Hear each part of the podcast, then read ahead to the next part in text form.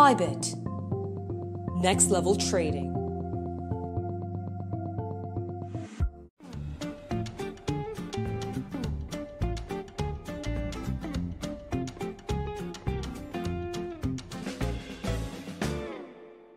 Olá a todos e bem-vindos ao Debate Descentralizado, o programa mais inteligente de criptomoedas no Brasil. Estamos no ar já há cinco anos e hoje nós vamos conversar aqui um tema bem interessante que é a ascensão do esportes e também com a combinação do Blockchain Games. Na nossa tela aqui, para o nosso super bate-papo, nós temos a Roberta Coelho, ela que é a CEO do MIBR, o Made in Brasil, uma das maiores equipes de esportes do mundo e uma das maiores do Brasil também. E é claro, a Mama Cripto, ela que trabalha na exchange Bybit e também é artista de NFT. Muito bem-vindas as duas. E na nossa super tela aqui, no nosso super cinco pontos, né, nos tópicos que nós vamos conversar sobre esportes, fan token e blockchain games. Vamos falar sobre a realidade dos esportes no Brasil, a realidade do blockchain games no Brasil, a importância do fan token e das comunidades quais são as novas oportunidades de negócio que estão surgindo nesse meio e o futuro promissor disso tudo. Vamos começar então. Queria perguntar para a Roberta. Roberta, fala um pouquinho para a gente né, sobre os números e o que, que é o esporte no Brasil hoje, porque isso para mim foi uma, uma área relativamente nova e eu fiquei de boca aberta na estrutura gigante que o esporte já tem no Brasil. Oi, tudo bom, Rodrigo, Michele? Antes de mais nada, obrigada pelo convite. É um prazer estar aqui, especialmente com vocês dois, que eu adoro tanto. E, é, bom, enfim, acho que se você ficou de boca aberta, eu, eu tenho, também tem alguns anos que eu estou assim, minha boca nunca mais fechou, porque os esportes é, no Brasil e no mundo é um esporte em crescimento, né? Então, voltando para quem não conhece, eu não sei aqui do, do, do seu público quem realmente conhece, esportes nada mais é do que videogame competitivo, né? É algo que existe no mundo há muitos anos, muito antes do que eu podia imaginar. Então, aí falando um pouco do MIBR, o MIBR já é um time de esportes há 20 anos, o ano que vem a gente completa 20 anos, para ser mais precisa. Então, há 20 anos, pelo menos, que existem competições de esportes, competições internacionais de esportes. Então, o MIBR ele, ele é criado para que os meninos, na época, né, um grupo de amigos, que jogavam juntos e competiam juntos para que eles pudessem ir para os Estados Unidos. Então, já, ele já foi criado com essa intenção de viajar para fora do Brasil para poder competir.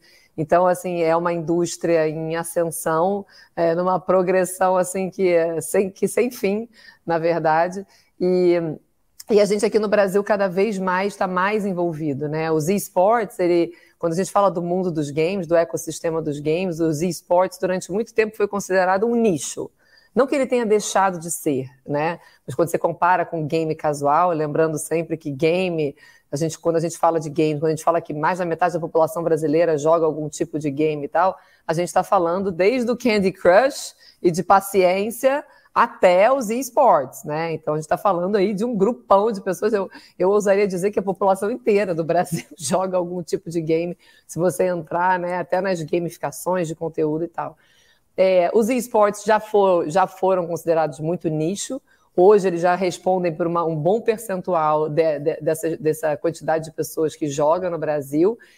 Sendo que quando você, quando você amplia isso para a quantidade de fãs, aí você chega num percentual ainda mais robusto. Hoje, em torno de 30% daqueles que jogam, né, dessa população toda aí que joga, acompanha os esportes. Né, o que é incrível. Aqui no Brasil, a gente sabe melhor do que ninguém que brasileiro gosta mesmo de torcer. A gente ama torcer, a gente ama gritar, vibrar, usar a camisa do nosso time. Né? A torcida brasileira é um caso à parte quando a gente fala do futebol, mas né, nos esportes é igualmente um caso à parte. Assim, hoje ela é desejada por todos os eventos que acontecem de esportes no mundo porque a gente vai, a gente anima, a gente grita, a gente tem música, a gente torce. E o fã brasileiro acompanha não só presencialmente, quando os eventos acontecem presencialmente, mas ele acompanha muito nas redes sociais. Então, o brasileiro cada vez mais está aprendendo que esportes é sim um esporte para se torcer, para sofrer por ele, para sorrir por ele, para comemorar por ele. E, eh, e, enfim, o MIBR, sem dúvida nenhuma, entra nisso aí cada vez mais querendo explorar isso. A gente, como organização antiga, hoje a gente é considerado uma das lideranças né, nesse universo de esportes no Brasil. É, a gente está aí há muitos anos. E, um, e desculpa, gente, desculpa. É, a gente está aí há muitos anos, mas e a gente carrega o nome do Brasil, né? Então, é, é, é, assim, a gente, a gente acredita nesse futuro dos esportes, acredita muito que cada vez mais mais pessoas vão estar consumindo, cada vez mais esse, esse universo vai para o mainstream e uh, que a gente vai sentar junto para torcer e tomar um refrigerante, uma cerveja, como a gente faz nos esportes tradicionais. Então, dando um pouco desse contexto desse universo de esportes no Brasil, eu diria que é isso é, e que é um universo em crescimento, em constante ascensão, e que a gente acha que a, a gente nos próximos anos aí vai estar tá vendo os esportes disputando com o futebol e com outros esportes tradicionais aí as audiências é, durante, durante o ano. É porque o mais interessante, né, é, existem arenas de competição, são locais específicos, eventos próprios que duram dias. As equipes têm preparador técnico, preparador físico. Conta um pouco pra gente disso, porque assim, é, quando eu comecei a jogar videogame na década de 80, no famoso Atari, né, isso era coisa de quem não tinha o que fazer e se alguém tivesse falado para o meu pai, para minha mãe, falar, isso aí vai virar uma profissão, a pessoa consegue ganhar dinheiro, fazer uma vida jogando isso, tanto na área de organização, empresa, jogador e preparação física. Conta um pouco para a gente como é que funciona esse, esse ecossistema de eventos, equipes e preparação. Não, então pronto. Começando lá pelo Atari, é, acho que o, o, legal de você fazer essa comparação com relação ao Atari é que, de fato, o videogame naquela época, né? Na minha época eu também cresci jogando Atari, Nintendo, aqueles inícios, aquele, aqueles primeiros consoles de Nintendo e tal. E naquela época o videogame era considerado uma coisa muito é, de exclusão. Né? Se você joga videogame, era aquela a, a cena que você pensa quando fala que jogava videogame, era um quarto escuro você jogando sozinho, porque no máximo o videogame te dava a opção de jogar com duas pessoas, ou era você e um amigo, ou era você jogando sozinho. Hoje o videogame é uma, é uma ferramenta de socialização. Né? Assim, eu, eu brinco que meu filho mais novo foi, foi a pessoa que menos sentiu a pandemia aqui em casa, porque ele todo dia estava com os amigos no servidor, jogando videogame juntos, e, né, e os jogos hoje em dia que contemplam, sei lá, times, né, que você pode jogar em times de pelo menos cinco pessoas, Cada um tem uma função diferente, então no, com videogame você aprende a socializar, você aprende a questão da liderança, a questão dos, dos diferentes, é, das diferentes tarefas e responsabilidades para diferentes pessoas dentro de um único time com um propósito específico comum. Então, acho que isso é super importante, essa mudança de mindset em relação ao que é videogame. E aí, já fazendo uma associação, quando você leva esse videogame casual, como é o do meu filho com os amigos, para a vida profissional, para as competições em si, é que nem na pelada, né? A pelada de futebol tem o goleiro, tem o atacante, tem o cara da defesa e tal. No mundo profissional, quando você leva, você tem de fato cada um nas suas posições e é assim que funciona. Então, no nosso time, dependendo, obviamente, do jogo, e a gente, o MBR hoje é, joga quatro modalidades de game diferentes, cada um tem a sua função. Você tem o capitão do time, que tem, que, tem é, um papel dentro e fora do servidor. Você tem né, aquele que dá o tiro e que é o bom do kill mesmo. Você tem né, todos os outros que cada um desempenha a sua função. E para que cada um desempenhe a sua função, é, você tem acima deles um coach, né, um treinador, como tem também no mundo dos esportes. Em cima do treinador, para algumas categorias, você tem um treinador estratégico, é o Coach Strategic Coach, e tem todos os analistas, porque você tem uma turma que só fica fazendo análise de dados sobre, como tem nos esportes tradicionais também, sobre as jogadas, sobre como outro time contra quem você vai jogar, como é que eles desempenham em determinados locais do jogo, né, nos mapas que a gente chama, então como é que aquele time joga e como é que aqueles jogadores do outro time costumam jogar ou como os nossos próprios jogadores estão se desempenhando e usando dados, dados, desculpa, data mesmo, para que a gente possa melhorar a nossa performance. Além disso, é, também fica muito sempre a impressão de que ah, o jogador de videogame está sentado em casa, não precisa fazer nada. Nada, gente. Para ficar 12 horas sentado treinando, sua lombar tem que estar tá em perfeito estado, seu pescoço, né, cervical tem que estar tá em perfeito estado, né, os pulsos, você imagina que você trabalha muito com a história dos pulsos e tal. Então, de fato, a gente tem preparador físico, a gente tem fisioterapeuta trabalhando com a gente, além de toda a preparação psicológica, que hoje a gente tem uma equipe de psicólogos de alta performance, né? Que é o psicólogo que vai preparar a cabeça dos meninos e das meninas para a hora que eles estiverem de fato jogando e quando o negócio, quando for game on mesmo, valendo premiação, valendo colocação, ranqueamento internacional. Então a gente tem toda uma estrutura e por isso que a gente fala que os esportes, na verdade, é o novo esporte é, e precisa desse cuidado, assim como nos esportes tradicionais, os nossos atletas, que é assim que a gente no MBR chama os nossos jogadores, os nossos atletas também têm à disposição deles é, toda, essa, toda essa preparação. Não, sem dúvida nenhuma. O nível de profissionalismo e estrutura ao redor disso é, é, muito grande mesmo, né? E a gente pode observar que esse mercado vem crescendo cada vez mais. É, exato, sem dúvida. Muito, o mercado vem crescendo muito. E aí, obviamente, eu estou aqui usando o, o exemplo do MIBR, mas como o MIBR, já existem muitas outras, existem muitas outras organizações no mundo onde você tem uma estrutura toda preparada. Isso que a gente está falando, né, como a gente chama internamente, do nosso departamento de performance, né? Mas você imagina que fora o departamento de performance, eu tenho um outro departamento que eu chamo que é o departamento de experiências e lifestyle, que é onde fica a minha área de marketing, é onde fica o meu BI, é onde fica a produção de conteúdo. Você imagina que para o nosso fã, porque tudo isso assim, no MIBR especificamente, o fã é o centro do nosso universo. Então, tudo isso gira em torno do fã. O fã está aqui no meio, para que, que a gente investe em performance e tal? Para ganhar, porque ganhando a gente tem o orgulho do fã. É, quando a gente fala em produção de conteúdo, quando a gente mostra o dia a dia dos nossos jogadores, quando a gente produz conteúdos mais mainstream, mais fã, é, tem outros que são mais sentimentais e tal, a gente tudo isso a gente produz pensando no fã eu acho que a gente vai falar um pouco aí na sua seta, um pouco mais para frente, sobre essa história do fã, o porquê dos fan tokens e tal. É, mas o fã é o centro do nosso universo. Então, todas as nossas áreas giram em torno desse fã, e além da área de performance, a gente tem a nossa área de lifestyle, de experiência, que está o tempo inteiro pensando em como entregar para esse fã algo diferenciado, algo que tem a ver com a nossa marca, mas que não necessariamente está ligado só à história da performance do servidor e do videogame o tempo inteiro. Não, sem dúvida nenhuma, muita coisa interessante na parte de esportes e o crescimento desse mercado é gigantesco, né? E combinando com isso, nós vamos falar agora sobre blockchain games e essa transformação dos jogos, aonde agora os jogadores são donos ou, ou donos de partes dos jogos, né? Inclusive, pessoal, não perca no final desse, desse debate aqui, eu vou passar uma apresentação da, da Michelle Mafra sobre a união, né, do blockchain games e do esportes e como essa transação apresentação está acontecendo. É uma apresentação de 10 minutos, não percam, tá ok? Michele, fala para a gente então um pouco agora o que, que o blockchain games está transformando, como as pessoas veem o mercado de videogame.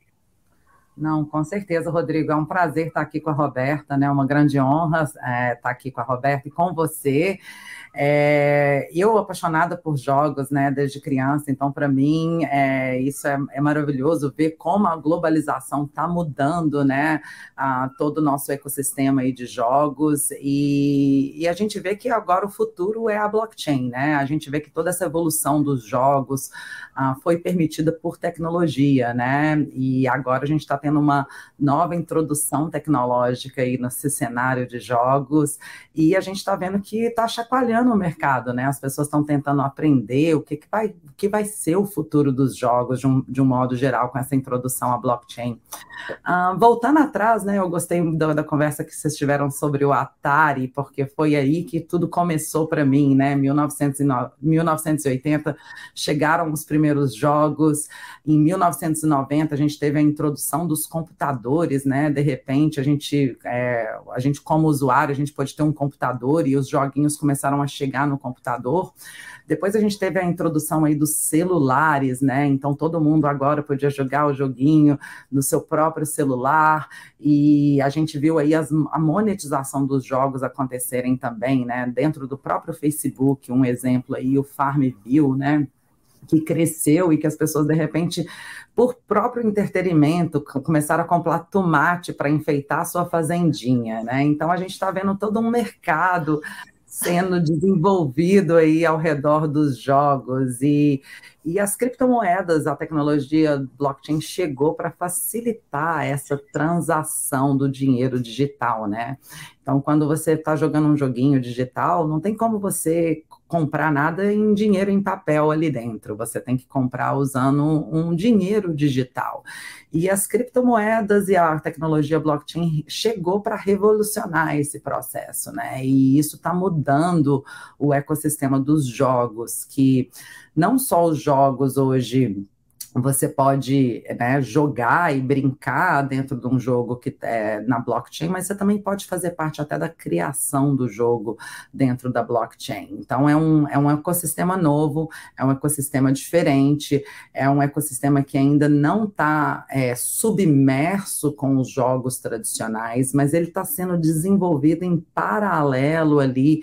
É, literalmente como os jogos de computador aconteceram em paralelo aos consoles, né? Os jogos de mobile aconteceram em paralelo a a internet aos jogos de computador. E agora, agora a gente está vendo esses jogos na blockchain se desenvolvendo. E esses jogos na blockchain têm uma estrutura totalmente nova, né? Então vamos, vou, vou, quebrar um pouquinho essa estrutura. É, os jogos tradicionais eles são criados por empresas, né? A Atari criou um jogo, criou um sistema e eles vendem aquele jogo e capitalizam nos lucros. Ah, os jogos foram crescendo, né? E cada, cada empresa foi criando os seus jogos e foram achando, encontrando o seu nicho ali competitivo, né? E alguns continuam ativos, por exemplo, o Nintendo, o PlayStation funcionam até hoje, já o Atari, por exemplo, já ficou velho, é uma coisa que já já está ultrapassada. Agora, o que é diferente na, na tecnologia blockchain, na tecnologia dos games, é que eles são jogos descentralizados ou semi-descentralizados. Ah, muitas vezes não existe uma empresa em si por trás, mas sim um grupo de pessoas ou um grupo de é, entusiastas que querem construir esse jogo e fazer parte desse jogo. Então, essa descentralização é algo novo e as pessoas, quando você participa desses ecossistemas, né, e você está participando do jogo, ou jogando, ou construindo, normalmente você é remunerado com a moeda do próprio jogo. Então, vou dar um exemplo do Axie Infinity, por exemplo. Para você jogar um Axie Infinity, você tem que comprar uma criptomoeda para entrar dentro do ecossistema e participar desse ecossistema. Mas uma vez que você começar a jogar, e você estiver gastando o seu tempo ali dentro, você vai ser retribuído umas criptomoedas em retorno, né? Então, é, é é um conceito totalmente diferente, mas ao mesmo tempo é um conceito que está crescendo muito e a gente consegue já perceber que ele vai começar a ter uma imersão com os jogos tradicionais que já estão sendo, que já foram desenvolvidos ao longo do tempo. É, não, sem dúvida nenhuma a gente consegue observar que toda uma indústria foi reinventada, principalmente na parte ali de, dos anos 90, anos 2000, onde existiam o comércio de fitas e jogos usados, né? Cartuchos, CDs, e depois com a implementação dos jogos online, onde você baixa e instala na sua máquina, esse mercado de locadoras e, e, fitas usadas desapareceu. E agora o NFT traz meio que isso de volta, porque você sim é dono de um pedaço do jogo e você pode vender, alugar, emprestar né, é, alguma parte dessa, dessa, desse jogo, dessas funções assim.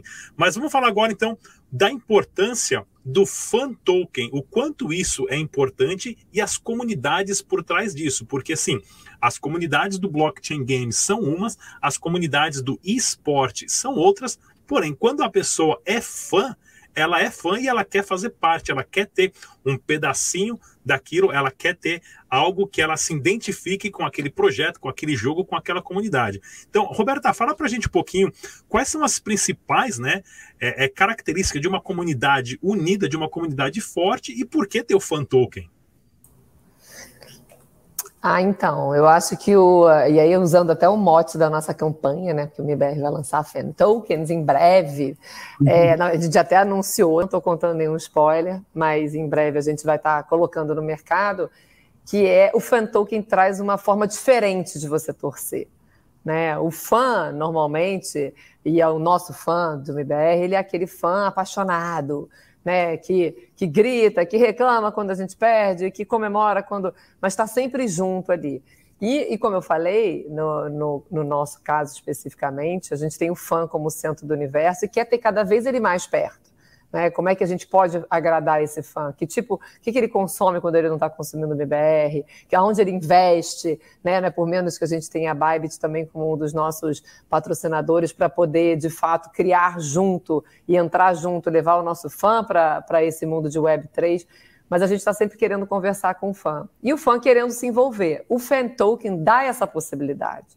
Né? Com o Fan Token, a gente pretende dar para o fã uma voz que no mundo tradicional ele não vai ter. Então, por exemplo, no, com os fan tokens, os fan token owners vão poder nos ajudar a decidir a cor da camisa, por exemplo, que vai ser o uniforme do MBR no próximo ano, ou como é que vai ser o modelo do nosso uniforme de treino no próximo ano, ou qual vai ser o estilo musical, né? O MBR super flerta com o mundo da música, a gente tem umas músicas proprietárias, e qual vai ser o estilo musical que, que a gente vai trazer para esse novo uniforme, para essa edição, para esse ano de 2023 do MBR.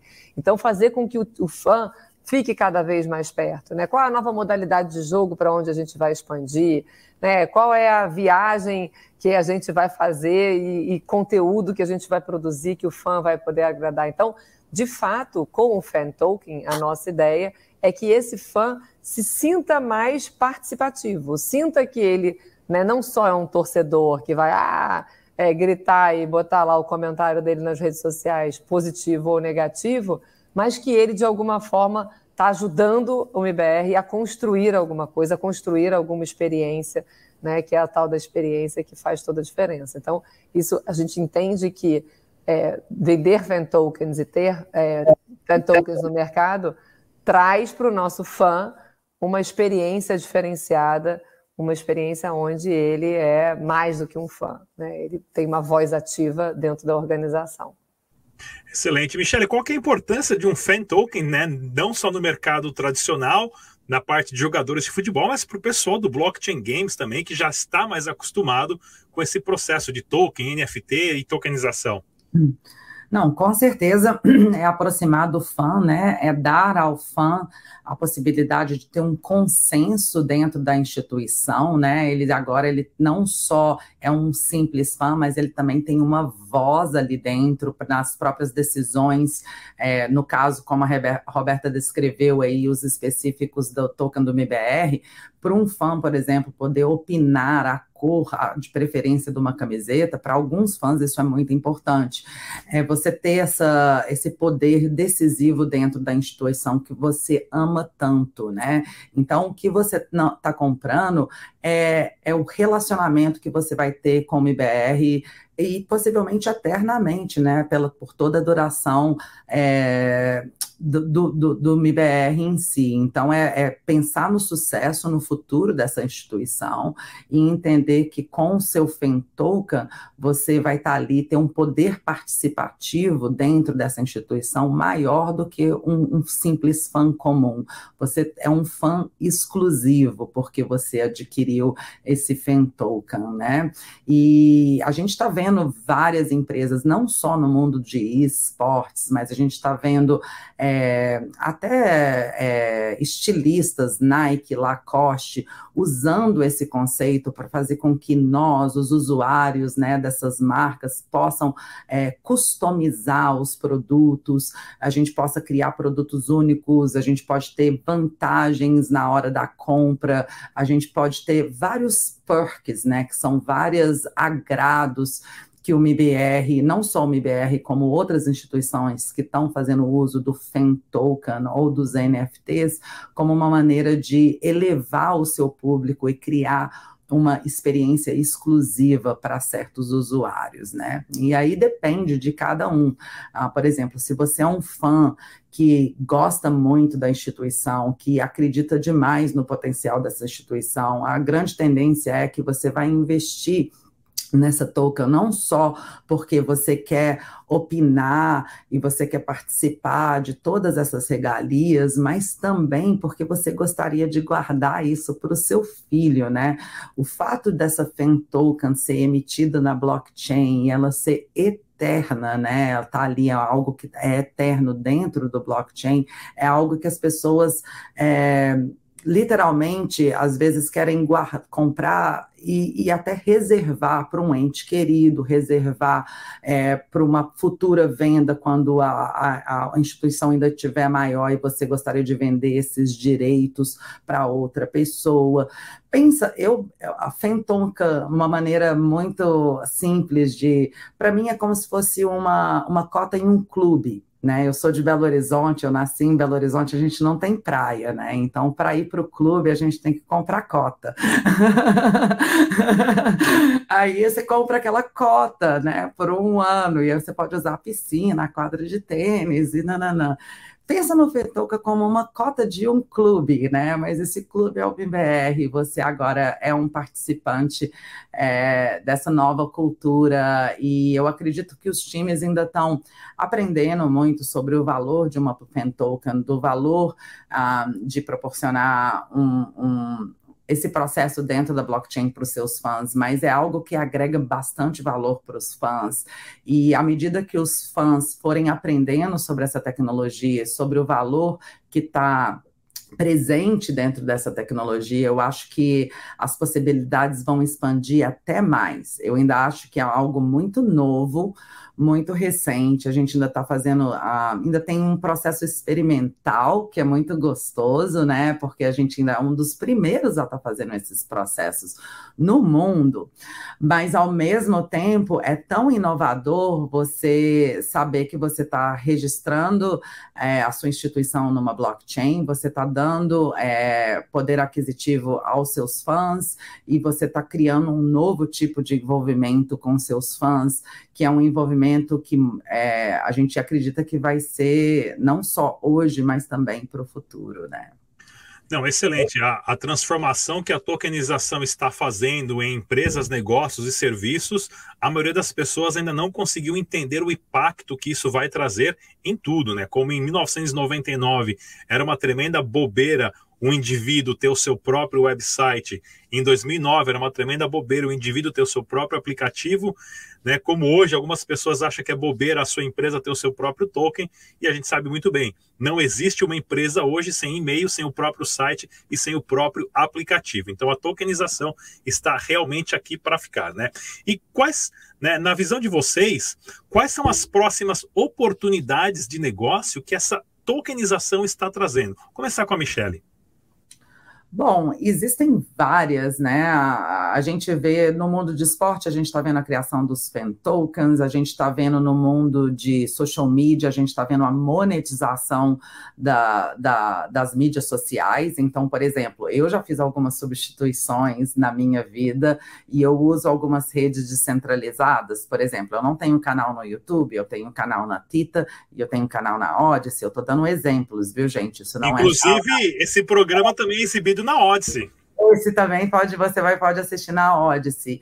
E nesses lugares, a monetização é dentro da blockchain, é tokenizado, tá? Então, você paga uma pequena taxa em criptomoedas para participar desses ecossistemas, mas o seu retorno é em criptomoedas também, porque o lucro dessas empresas voltam para o cliente.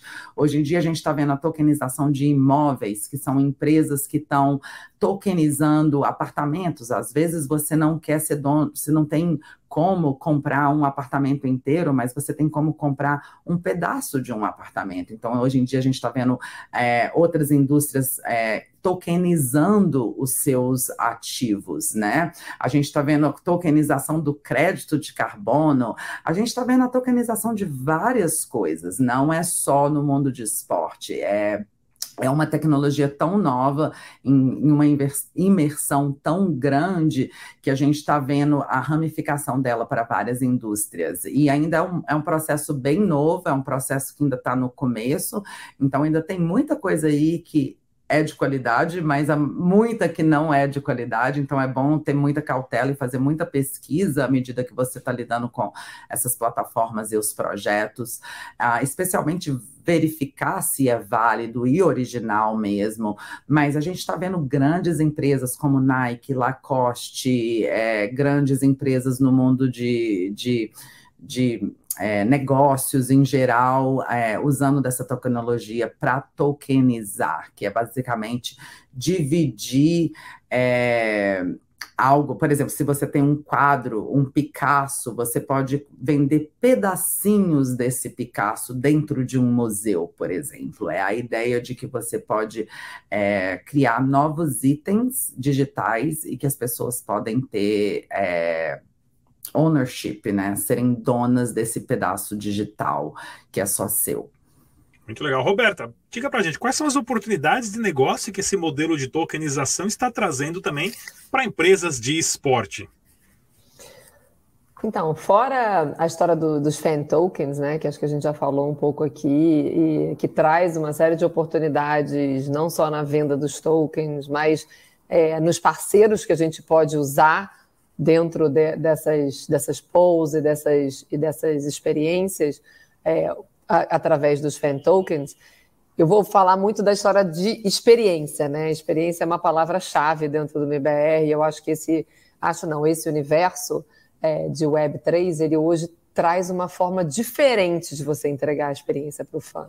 Então, quando a gente fala, por exemplo, dos non-fungible tokens, né, das nossas NFTs, é, é a forma que a gente pode entregar uma experiência super diferenciada. Você imagina que você vai entregar para o seu fã uma arte diferente com a sua logo, ou com, olha só atrás da Michelle, quantas artes lindas que ela faz também.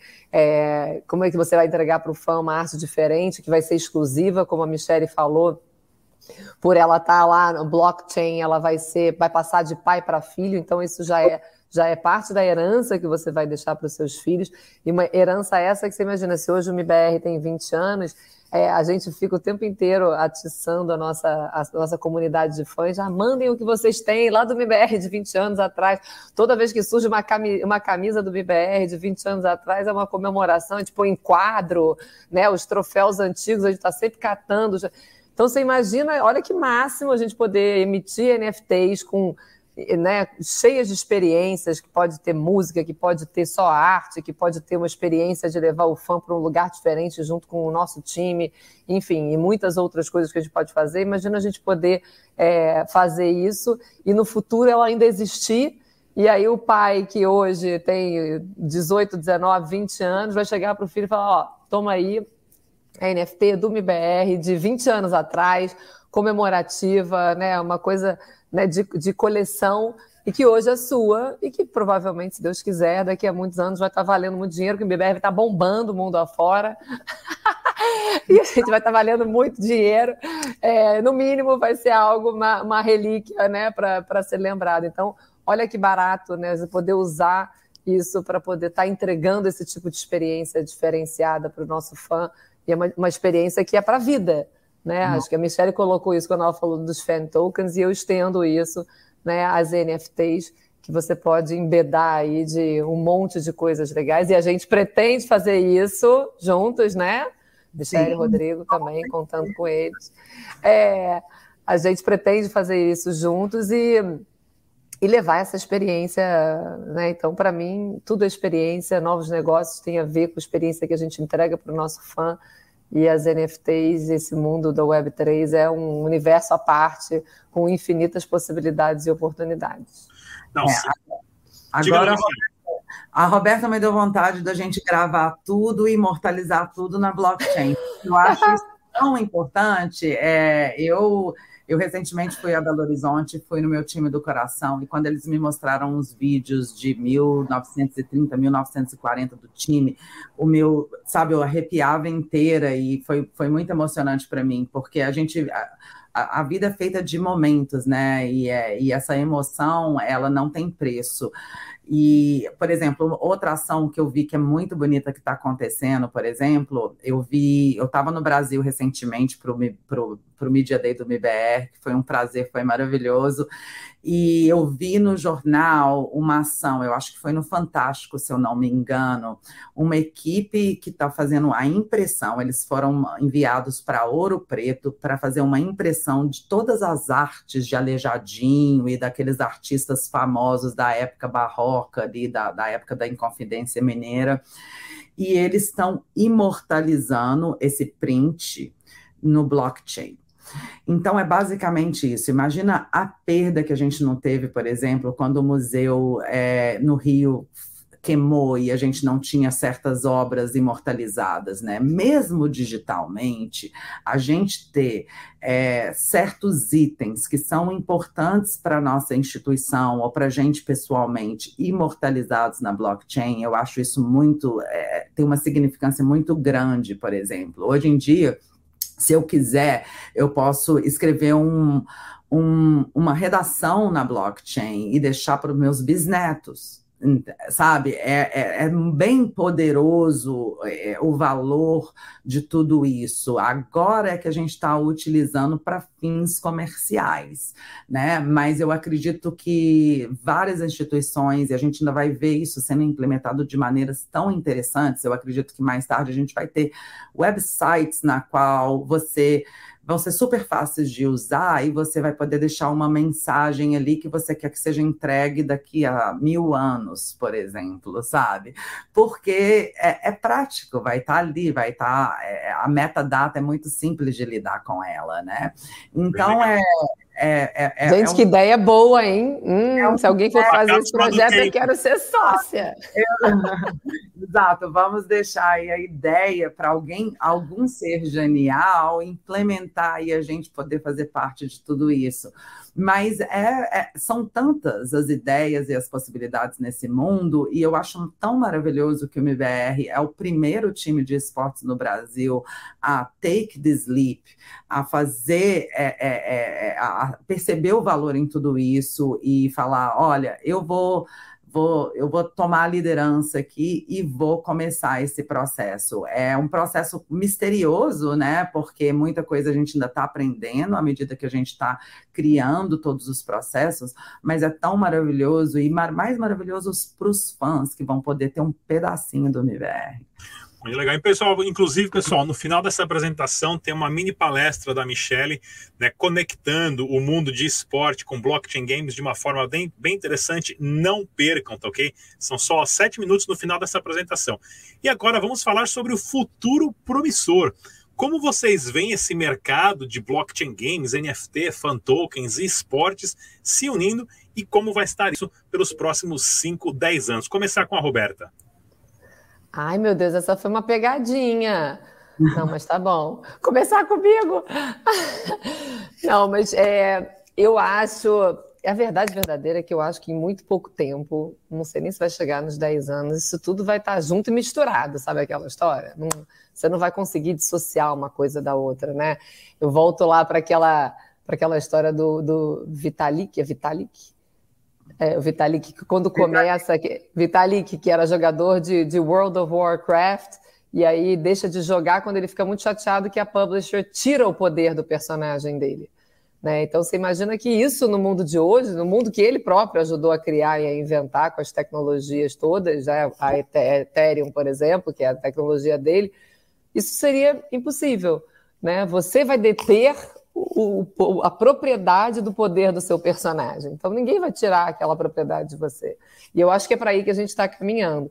Né? O mundo dos esportes e esses jogos competitivos todos que a gente já vê hoje né, onde você tem uma conta dentro do jogo, você compra sua skin, você compra sua arma, você compra né, os gadgets todos que, e tal, e são seus. Né? Você pode vender, comprar e revender no mercado secundário. Então, a gente já está caminhando para isso. Eu acho que no futuro isso vai estar tá tudo junto, tudo em blockchain, porque é como dar mais a, a maior garantia para as pessoas sobre a propriedade né, aquela, daquele item, daquele ativo específico. E eu acho que a gente vai, em menos de 10 anos, a gente já vai estar tá lá. Ah, Ótimo. Michele, diga lá. Olha, eu estou imaginando um mundo já no metaverso. Eu vejo que a evolução dos jogos, a, a, a criançada, né, a meninada e os, e os atletas, eles já passam uma grande temporada do seu tempo, aí 12 horas, às vezes entre 8 a 12 horas dentro do processo. E esse processo vai melhorar cada vez mais com a introdução dessas novas gadgets, que seria aquele óculos 3D. Hoje em dia a gente está vendo jaquetas que vão te dar sensações. O que eu acredito que vai acontecer, assim, nos próximos 5 a 10 anos, é que as pessoas elas vão ter a sensação de que elas estão entrando dentro dos jogos. E quando elas estão comprando uma skin, elas estão comprando para colocar na arma que elas realmente têm a sensação de que elas estão segurando. E elas vão estar tá comprando outfits digitais, NFTs, que seriam seus garmentos, né, que seriam as suas roupas, e esses outfits vão ser fora do normal da nossa realidade, porque eles vão ser mais, vão ser armaduras, eles vão ser. Então, eu, o que eu acredito que vai começar a acontecer é uma evolução do game para o Web3 e os próprios jogadores vão começarem a ter a sensação de que eles estão dentro do jogo, tá?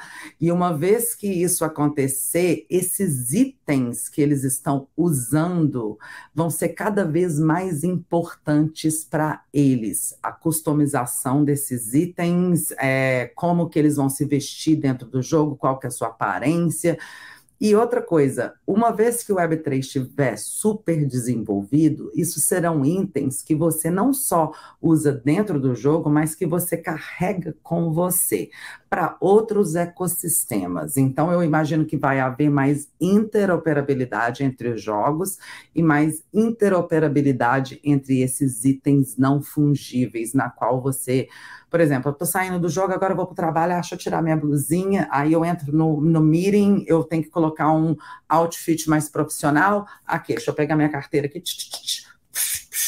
Entrei, agora estou num outfit mais profissional. É, a coisa vai, a gente vai ter esse meeting que a gente está tendo aqui, mas a gente vai ter a sensação de que a gente está se encontrando e, e, a gente vai ter que é, se embelezar digitalmente, vamos dizer assim. É, isso é, é, assim que eu estou imaginando, mas eu posso estar um pouco adiantada demais. Ou... Não, sem, sem dúvida nenhuma, estamos num período de transformação tecnológica e do comportamento do indivíduo gigantesco. Muitas pessoas ainda não conseguiram entender o impacto que o blockchain e a tokenização está trazendo. Pessoal, vou passar aqui agora para vocês essa apresentação da Michelle Mafra sobre como está acontecendo a união do esportes com blockchain games também. Não sai daí, tá ok? Mas eu queria agradecer a presença da Roberta Coelho, ela que é a CEO do MIBR, o Made in Brasil, é uma das maiores equipes de esportes do mundo, uma das maiores equipes de esportes do Brasil também, ó. A Michelle está até com a camiseta e também a Michelle Mafra, ela que é diretora de marketing da Bybit no Brasil e também é uma artista focada em projetos NFT. Muito obrigado pela presença de todos. A gente se vê na próxima e não percam a apresentação agora. Tchau, tchau. Obrigada, obrigada pelo convite, Rodrigo. Adorei. Michele, beijo. Prazer, viu, gente? Um beijo, gente. Obrigadíssimo. É, fica aí para a apresentação. Espero que vocês gostem. Bybit. Next Level Trading. Por que todo gamer precisa se ligar no mundo de criptomoedas? Agradecimentos ao time do MIBR, é uma grande honra estar aqui com esse time de feras que representa o nosso Brasil internacionalmente, um orgulho nacional. E a gente está aqui para ensinar um pouquinho para esses feras, né? Esses feras que estão aqui com a gente, o que é a blockchain e como a blockchain está mudando o mundo dos jogos. Um pouco sobre mim, meu nome é Michele Mafra, a.k.a. Mamãe Cripto, é assim que você me encontra nas mídias sociais. Sou gerente de marketing da Bybit Exchange. Eu sou mãe, sou mineira, sou esposa, empresária, criptoentusiasta com o que cyberpunk. Uma curiosidade sobre mim, eu ganhei uma viagem para ir para o espaço. Em 2024, eu estou indo para a Lua. Meu convite, gente, eu convido vocês a entender o porquê todo gamer precisa se ligar no mundo de criptomoedas e tecnologia blockchain. Vem comigo. Você sabia que o game X Infinity utiliza a cripto AXS e o ativo cresceu mais de 45 mil por cento desde sua criação. Disso você provavelmente já sabia, você viu a hype aí do Axie Infinity, todo mundo fazendo dinheiro com o Axie. No entanto, o que foi o mercado de games, para onde ele está apontando e afinal de contas, por que todo e qualquer gamer deve começar no mundo, ou melhor, o metaverso de criptomoedas nesse exato momento? Por causa da invenção da blockchain. E não se preocupe, gente, eu não estou aqui para fazer uma longa explicação de como a blockchain funciona, como o que é hash rate, sabe por quê? Porque como a internet, não precisamos entender como ela funciona ou foi construída, e sim como utilizá-la. Melhor conversar sobre vocês, sobre o que vocês realmente entendem, que é jogos e entretenimento. Então vamos começar um pouquinho sobre a evolução dos games, né? Da origem e do momento e o futuro, né? Dos, dos jogos. Em 1970, gente, começou aí a chegada dos jogos, especialmente nos Estados Unidos. Em 1980, os jogos chegaram nas casas das pessoas com os consoles, né? Os Ataris, o PlayStation, os Nintendos os jogos realmente começaram a pertencer às nossas vidas, né? A gente jogava os cartuchos, chamava o vizinho, dois controles e era aquele joguinho limitado. A gente ia dormir a gente encontrava nossos pais jogando o joguinho depois que a gente foi dormir. Em 1990 chegou o computador, né? E aí criaram-se novos jogos e uma nova possibilidade para o mundo dos jogos. Naquela época os jogos ainda eram bem simples, né? Era uma minhoquinha correndo atrás de uma mas hoje esses jogos evoluíram muito. Em 1990, ah, em 2000, né, já pulando para o ano 2000, vieram a internet, a chegada da internet, que revolucionou os jogos de computadores. De repente, a gente abriu a porta para o mundo, a globalização. E agora a gente não podia, a gente não tem a possibilidade de não só jogar com o nosso vizinho, mas sim com uma pessoa que está em outro lugar do mundo. E foi aí a chegada das ligas, dos grandes campeonatos e toda a evolução dessa indústria. Em 2010, aí jogos virou mania. Já estava no celular e todo mundo jogando joguinho, né? Um Tetris, um Pac-Man e um até mesmo um Farmville no Facebook. Mas foi aí que começou a monetização dos jogos. As pessoas, para se distrair, compravam tomatinho para fazer a fazenda crescer. E agora, em 2020, a gente vê a chegada da blockchain. O que você acha que vai mudar com a chegada da blockchain? Bom, muita coisa já começou e esse novo futuro dos jogos já está em andamento. E os games no futuro? Como o futuro dos jogos já está sendo moldado com a introdução da tecnologia blockchain, a introdução dos contratos inteligentes? Bom, o melhor jeito da gente ver isso é olhando as diferenças entre os jogos tradicionais e os jogos na blockchain. Como todo esse universo de jogos está aqui onipresente, sobre quais diferenças marcantes precisamos falar quando o assunto são jogos, os games tradicionais e os games construídos na blockchain? O que é diferente num Axie Infinity, por exemplo? Bom, os jogos tradicionais são, primeiramente, centralizados. Os jogos na blockchain têm uma característica descentralizada ou semi-descentralizadas. Os jogos tradicionais também são somente para entretenimento, porque eles são centralizados, apenas a empresa que criou os jogos é que lucra com esse jogo. Nos jogos na blockchain, eles são entretenimento, mas eles também dão a oportunidade ao jogador a ter o play to earn, que é o jogar para ganhar, fazer parte dos lucros do, do jogo. Os jogos tradicionais, a empresa que cria e controla, ela tem total controle sobre a criação e as decisões dentro dos jogos. Já os jogos na blockchain, os participantes fazem parte dessa criação. Em um processo de consenso, eles conseguem moldar o formato do jogo. Os jogos tradicionais, no momento, são bem mais robustos e evoluídos, porque eles já têm anos de evolução. Já os jogos na blockchain, eles ainda não têm todos esses anos de evolução. Eles são jogos mais simples, mas são jogos bem legais. E qual que é o futuro da blockchain, né?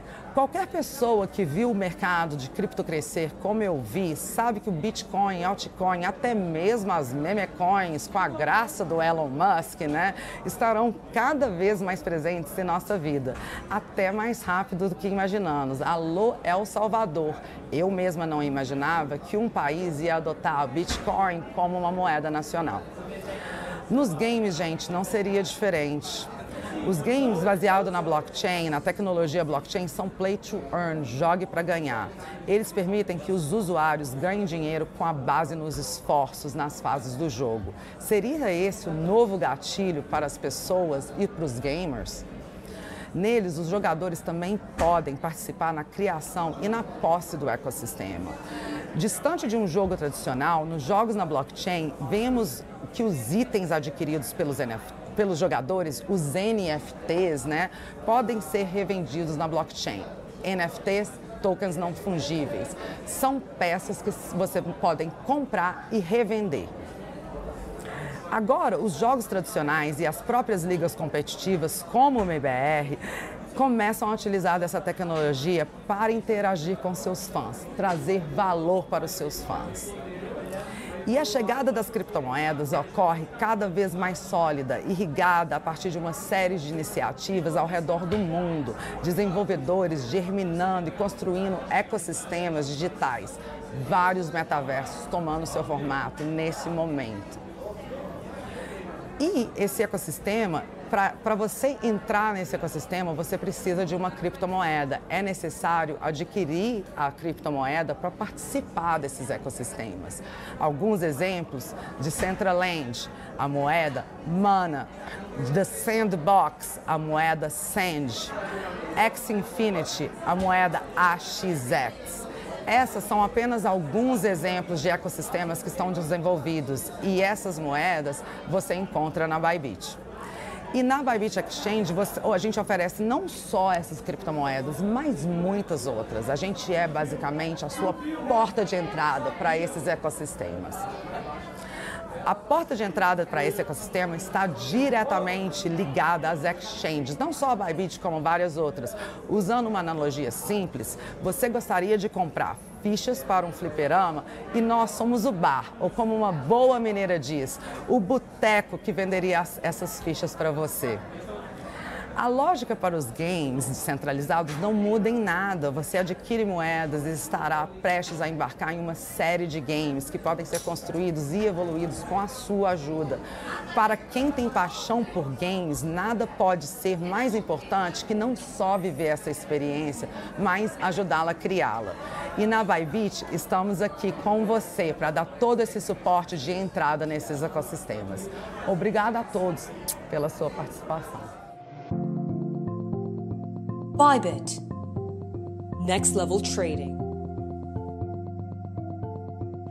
E como sempre, pessoal, deixe suas perguntas, dúvidas, críticas, sugestões e temas para os próximos programas. Eu com a nossa equipe sempre observamos e respondemos os comentários e iniciamos sempre um aprendizado aqui juntamente com vocês, a nossa audiência. Mais uma vez, se inscreva no canal, ative o sininho e a gente se vê no próximo programa.